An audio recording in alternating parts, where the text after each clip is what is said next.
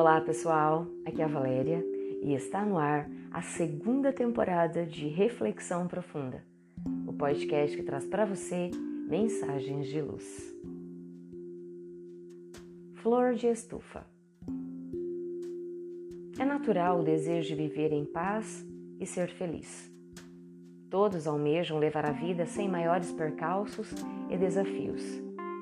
Entretanto, a realidade é bem diversa qualquer que seja o contexto econômico ou social em que a criatura se apresente, ela enfrenta alguns problemas. Esse fenômeno precisa ser entendido em sua justa configuração. O instinto de conservação, inerente aos seres vivos, indica-lhes que devem buscar preservar-se ao máximo.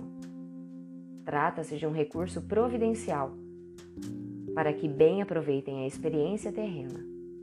Caso não se cuidem como podem e devem, correm o risco de perecer antes do tempo. Com isso, deixam de aprender a lição do momento em sua integralidade. Ocorre que o aprendizado e o aprimoramento são a finalidade do existir. O espírito não renasce para se recriar, mas para se melhorar.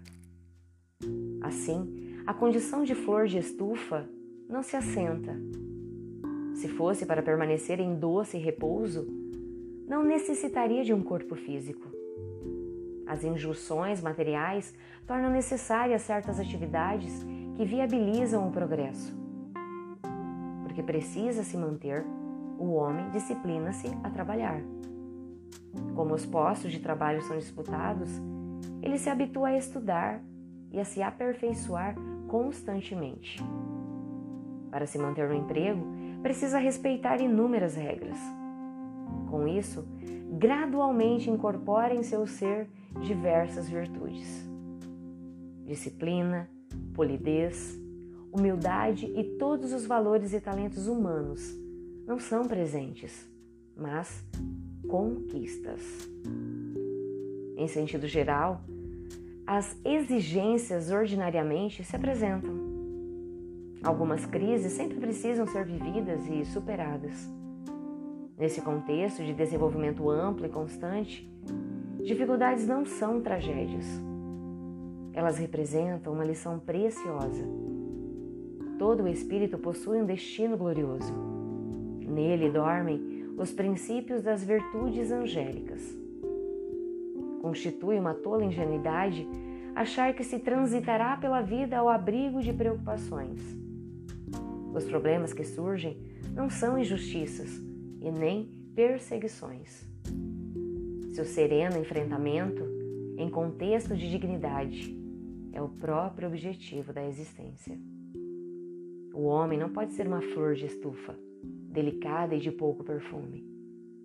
Seu destino é se assemelhar a uma árvore frondosa, de madeira perfumada, cheia de frutos e flores integralmente útil, qualquer que seja o contexto.